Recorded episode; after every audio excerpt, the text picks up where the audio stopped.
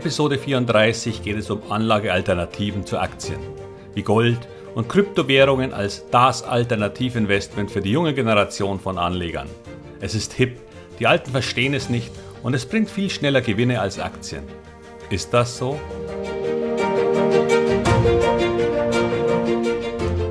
Herzlich willkommen, moin und Servus beim Podcast Aktien verstehen und erfolgreich nutzen. Mein Name ist Wilhelm Scholze. In diesem Podcast erfahren Sie, wie Sie das Instrument Aktie für Ihre Geldanlagen richtig einsetzen und dabei den Großteil der Profis hinter sich lassen können. Wie Sie teure Fehler vermeiden und am Wachstum der innovativsten Firmen der Welt partizipieren. Tipps gibt's viele. Hier geht's ums Know-how. Bitcoins. Wenn es ein Börsenthema gab, das die vergangenen sechs Monate geprägt hat, dann war es das Thema Kryptowährungen. Allen voran natürlich das Urgestein und die Basis für alles, der Bitcoin.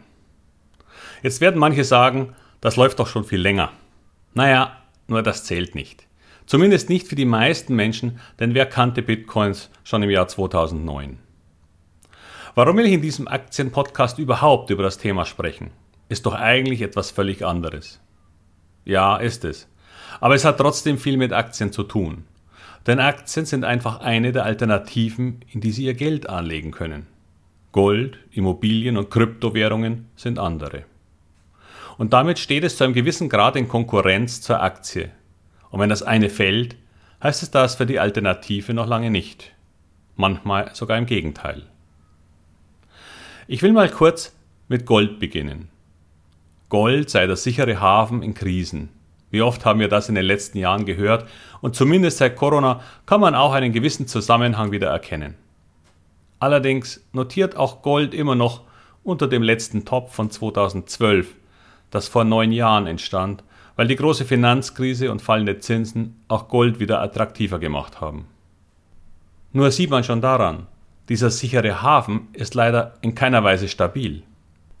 Ich habe mein gesamtes Anlegerleben im Grunde sogar Gold zu verdanken.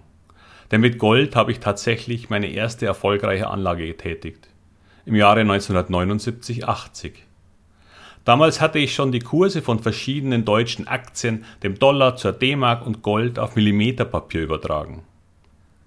Die hatte ich vom Aushang einer Filiale der damaligen Hypobank täglich abgeschrieben. Damals gab es noch kein Internet und meinen ersten Computer, einen Commodore 128, bekam ich auch erst später. Also Handarbeit. Und ich war 17.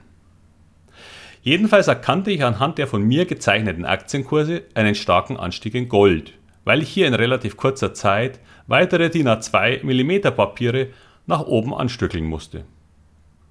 Und da wollte ich dabei sein. Aber wie gesagt, 17 und wenig Geld. Nur stand im November mein Geburtstag an und ich wünschte mir, statt der üblichen Dinge, die sich ein 17-Jähriger vielleicht wünschen würde, eine Unze Gold. Nur war das für meine Eltern damals wahnsinnig viel Geld, denn die Unze kostete umgerechnet knapp 400 Dollar. Ich glaube, es waren so 780 D-Mark, als wir zur Bank gingen und einen Krügerrand bestellt bzw. gekauft haben. Das Verhältnis von D-Mark zu Dollar war in etwa 2 zu 1 damals. Das ging im Grunde nur, weil meine Eltern damals glaubten, dass ich wirklich schon sehr früh mit dem Sparen für meine Zukunft beginne. Und ich war noch nicht mal in der Nähe zum Abitur. Na jedenfalls verfolgte ich den Kurs nun natürlich intensiv und stellte schnell fest, dass es einfach so weiterging. 800 Mark, 820, 840 und schnell war klar, was ich zu Weihnachten wollte. Und bereits Anfang oder Mitte Dezember hatte ich meine Großmutter gebeten zu helfen, meine Eltern gaben ebenfalls noch etwas dazu und ich mit meinen gesamten damaligen, natürlich bescheidenen Ersparnissen. Wir schmissen zusammen und ich kaufte einen Maple Leaf. Der Krügerrand war damals die bekannteste Goldmünze, aber eher Rotgold. Und der kanadische Maple Leaf war Knallgold sozusagen. Sehr schön in einem Kästchen so nebeneinander. Und meine Eltern waren am Ende auch zufrieden, weil ich das Geld nicht für neue Fußballschuhe, Trikots oder irgendeinen Blödsinn ausgegeben habe, sondern in meinen langfristigen Vermögensaufbau. Naja, für diejenigen, die sich noch erinnern, Gold stieg im Januar auf über 1600 D-Mark. Das waren damals 850 US-Dollar. Was für ein Wahnsinn. Weitere Millimeterpapiere mussten her und inzwischen waren sechs oder sieben schräg übereinander geklebt. Und dann fiel Gold. Und es fiel schnell. Schon Ende Januar war es nur noch bei ca. 1300 D-Mark und ich wollte raus. Nun können Sie sich vorstellen, dass ich das nun überhaupt nicht mit den Interessen meiner Eltern deckte und die ganze Idee erschien ihnen schon absurd. Ich brauchte rund zwei Wochen, bis ich sie überzeugen konnte, denn ich war ja noch minderjährig. Zum Glück gab es eine kleine Erholung bis ca. 1400, bevor es wieder nach unten ging. Und ich realisierte etwas unter 1300. Schöner Mist, aber andererseits ein Gewinn von 800 Mark in nur drei Monaten. Richtig viel Geld. Und schnell. Naja, sorry für die Anekdote, aber Sie können sich vorstellen, dass damit mein Lebensweg irgendwie vorgezeichnet war. Gold fiel dann übrigens in den folgenden fast 20 Jahren auf umgerechnet deutlich unter 500 Mark, beziehungsweise genau genommen 252 Dollar 80. Das war der Tiefskurs im Juli 1999. Und erst im Januar 2008, also 28 Jahre später, wurde der damalige Höchststand von 850 Dollar wieder überschritten. Warum erzähle ich Ihnen das? Außer dass es mal einen Einblick in meine Anfänge gibt. Gold ist weit weniger stabil, als man uns oft glauben lassen will. Es hat genauso Schwankungen wie Aktienmärkte, aber die schlechten Phasen dauerten viel, viel länger. Und auch die Rendite hinkt der von Aktien massiv hinterher. Als der DAX ins Leben gerufen wurde, am 31. Dezember 1987 begann er definitionsgemäß bei 1000 Punkten. Heute steht er bei rund 15.500. Das ist mehr als eine Verfünfzehnfachung. Gold stand an diesem selben Tag übrigens bei 484 Dollar. Da Gold heute bei rund 1800 notiert, hätten sie also ihr Geld ver 3,7-facht. In etwa 33 Jahren. Das bedeutet aber auch, der DAX hat etwa das Vierfache von Gold hingelegt. Und er war noch nicht mal der beste Index. Ich habe ja schon mal erwähnt, der MDAX wurde am gleichen Tag wie der DAX festgelegt und ebenfalls bei 1000 Punkten. Der steht heute bei über 34.000. Okay, genug von Gold, denn das neue Gold ist ja Bitcoin und Co. Jetzt bin ich gar kein Krypto-Experte. Sprich, ich weiß weder, wie genau die Technologie funktioniert, noch was jeder einzelne Coin kann, der inzwischen kreiert wurde. Wie auch. Laut CoinMarketCap, einer Website, die quasi so gut wie alle Kryptowährungen verfolgt und die Börsendaten dazu zur Verfügung stellt, gibt es inzwischen 10.933 Kryptowährungen.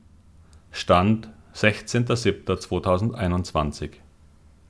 Sollten Sie diesen Podcast vielleicht erst im August hören, würde ich mich nicht wundern, wenn wir die 11.000 überschritten hätten. Jetzt stellt sich die Frage, was soll das? Denn fast jede neue Kreation will irgendetwas besser oder anders machen als die bestehenden. Oder sie dient gleich von Anfang an nur dem Betrug, wie das im letzten Hype 2017 von diversen Token-Anbietern auch gemacht wurde. Und dann gibt es natürlich noch die Dogecoins und Shiba Inu, die japanische Variante, deren einziger Zweck der Spaß war und trotzdem Leute reich gemacht hat.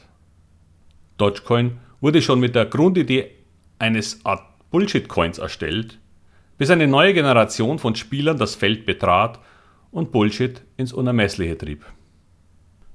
Noch zum Jahreswechsel 2020-21 notierte dieser, und jetzt verzeihen Sie mir bitte die Wortwahl, als Verarschung geschaffene Coin bei 0,003807 um schon Anfang Mai, also nur etwas über vier Monate später, seinen Höchststand bei ca. 57 Eurocent zu erklimmen.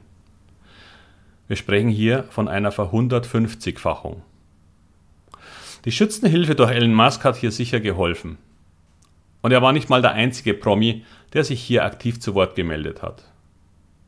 Nun frage ich mich, wie man mit so etwas wie Bitcoins und anderen Kryptowährungen umgeht. Ist das ein Anlageinstrument oder nur ein Hype, der inzwischen nicht nur die breite Masse, sondern sogar diverse Vermögensverwalter und Firmenbosse erreicht hat?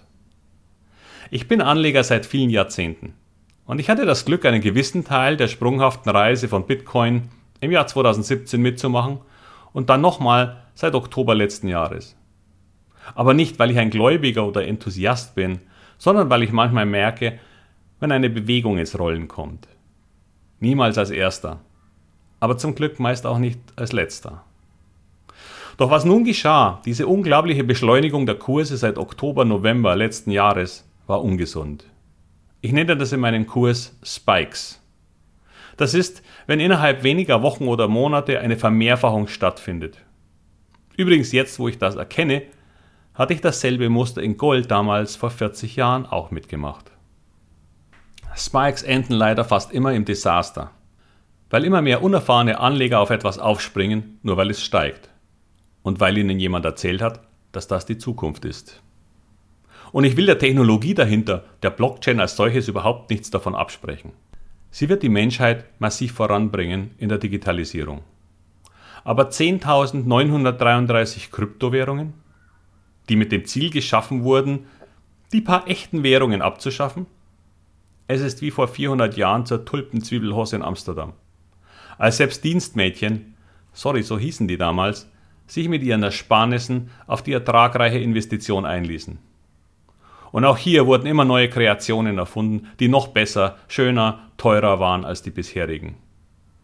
Bis der Knoten platzte und keiner mehr Interesse daran fand. Die Anzahl der Menschen, die ihr gesamtes Hab und Gut verloren haben, war entsetzlich hoch. Haben wir irgendetwas daraus gelernt? Eine neue Generation von sehr jungen Anlegern sieht in Kryptos das Anlageinstrument der Zukunft.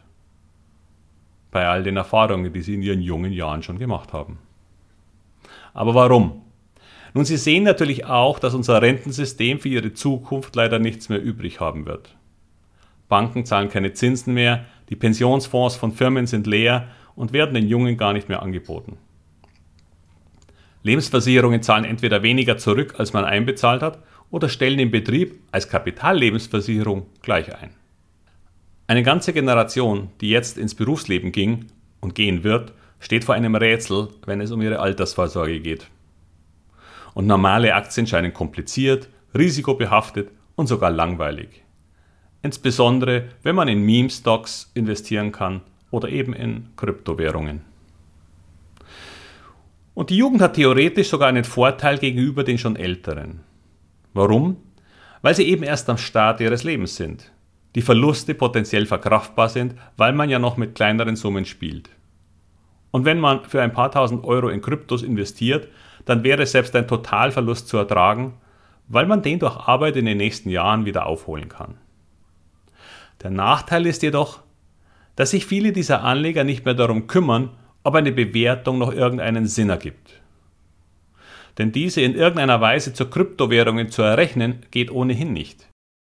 Und bei Meme-Aktien wie GameStop oder AMC steigen die Kurse auch ohne eine sinnvolle Bewertung. Warum sich also überhaupt damit beschäftigen?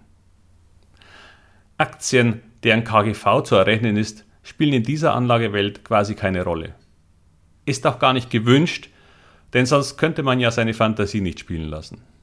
Und diese Fantasie sagt deutlich Kurse von über 1000 voraus. Auch wenn wir aktuell erst bei 200 oder noch tiefer liegen. Oder eben von 500.000 Dollar für den Bitcoin. Auch wenn er jetzt gerade wieder auf 30.000 zurückgefallen ist. Ein Zwischenspiel auf dem Weg zum Reichtum. Nur habe ich langsam das Gefühl, dass sich diejenigen, die schon sehr lange dabei sind, langsam auf dem Weg zur Kasse machen. Und die Neuankömmlinge dürfen die Ware gerne haben. Die sind enthusiastisch und nicht preissensitiv. Vor kurzem sprach ich mit einem alten Freund, der sehr erfolgreich Aktienfonds gemanagt hat und der dem Hype etwas skeptisch gegenübersteht, weil er solche Bewegungen wie ich in seinem Anlegerleben eben auch schon häufiger gesehen hat. Und deren Ende. Er verriet mir, dass selbst seine Frau und Tochter gegen seinen Rat angefangen haben, in Kryptowährungen zu investieren. Keine großen Summen, alles verkraftbar. Aber eben doch so viel, dass das Thema im Moment besser nicht auf den Mittagstisch kommt. Ein anderer recht junger Softwareprogrammierer schaut sich das nun schon eine Weile an und hat investiert. Nun ist das zwar nicht alles toll, aber das richtige Geld macht man eben, wenn man eine eigene Kryptowährung kreiert. Und so begann man vor einigen Monaten mit einem Programmierer-Freundeskreis die Währung 11.284 zu entwickeln. Es genügt ja völlig, wenn man die Anzahl der Coins auf eine Milliarde begrenzt. So macht man Geld. Erscheint Ihnen daran auch irgendetwas eigenartig und vielleicht nicht ganz real? Ich jedenfalls habe meine Investments wieder deutlich reduziert und Geld vom Tisch genommen. Ich kann Ihnen auch nicht sagen, ob das richtig ist. Darum bleibt auch ein kleiner Teil, den ich zu verlieren bereit bin, drin. Man weiß ja nie. Aber als Anleger, der über das Sturm- und Drangalter hinaus ist, würde ich nur zu kleinen und verschmerzbaren Investments raten. Wenn überhaupt. Denn eines weiß ich, die Welt wird sich auch ohne diese 10.900 Kryptowährungen weiterdrehen. Und Aktien kann ich einschätzen. Denn Unternehmen sind die Garanten für eine Zukunft und Arbeit für alle diese jungen Leute und für deren Altersvorsorge. Und hier kann ich wenigstens etwas rechnen, bewerten und meine Fantasie ist keine Fantasterei. Ich jedenfalls wünsche Ihnen viel Erfolg bei all Ihren Investments. Helfen kann ich Ihnen allerdings nur bei Aktien. Da ist meine Kompetenz. Wenn Ihnen diese Episode gefallen hat, dann teilen Sie sie gerne und schreiben Sie mir eine freundliche Bewertung. Und wenn Sie Interesse an dem im Winter startenden Online-Kurs Masterclass Aktien der Kurs haben, dann melden Sie sich doch gerne schon einmal bei mir. Alle Voranmeldungen bis Ende Oktober werden einen Gutscheincode dafür erhalten, der einen 20-prozentigen Discount beinhaltet. Ach, das ist für Sie völlig unverbindlich. Es geht um Ihre finanzielle Zukunft für hoffentlich noch viele weitere Jahre. Und damit beschließe ich und wünsche alles Gute und bis zum nächsten Mal. Ihr Wilhelm Scholze.